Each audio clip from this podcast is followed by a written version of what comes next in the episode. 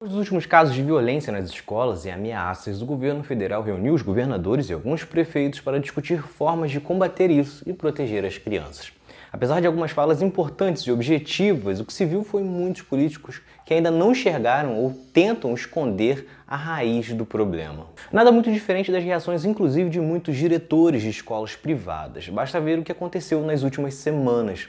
Novamente, vale pontuar que sim, algumas escolas e políticos tiveram medidas corretas, mas muitas escolas e muitos políticos focaram em levar militares para dar palestras nas escolas, colocaram militares armados em salas de aulas e falaram em aumentar penas, colocar detector de metal e até os mais lunáticos falaram em armar os professores. Ok, algumas dessas discussões podem ocorrer, como o aumento de pena, porém isso é uma medida que só é aplicada após o caso de violência, enquanto o objetivo tem que ser que isso não aconteça. Ou alguém acha que uma pessoa que pega e armas e mata crianças está preocupado se ela vai passar 10, 15 ou 30 anos na cadeia. Outro fato recorrente é falar sobre a violência dos jogos. Tudo bem, pode e deve se dar atenção aos tipos de jogos que crianças e adolescentes estão jogando.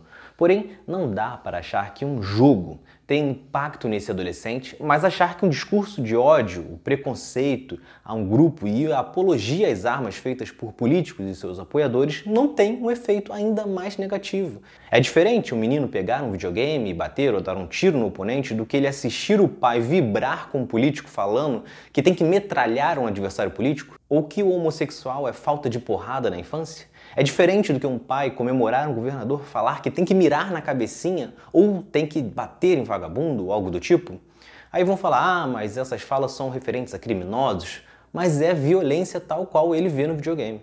E pior, dá a ideia de que ele pode definir quem merece apanhar ou levar um tiro. Venderam para uma sociedade que a arma era a solução. São milhares de crianças de 8, 10 anos, adolescentes ouvindo por aí que a arma é a solução. Políticos faziam arminhas com a mão das crianças e tem gente surpresa que isso resulte em uma cultura de violência. Outro fator que precisam refletir é que não dá para chorar por essas mortes, mas quando vê influencer que defende o direito de existir partido nazista, de se discutir ideias nazistas na internet ou qualquer outra apologia à violência, e quando esse influencer for punido, vierem defender, saírem fazendo campanha em defesa de uma liberdade de discurso. Podem colocar detector de metais dentro da escola, podem colocar guarda na porta da escola, mas esses terroristas vão continuar existindo e estarão na rua ao lado ou no bairro vizinho se o problema não for enfrentado na raiz. Por que, que o Brasil sempre foi um país violento? Isso é um fato. Porém, o que tem se visto nos últimos anos é o aumento realmente de fascistas, nazistas, terroristas.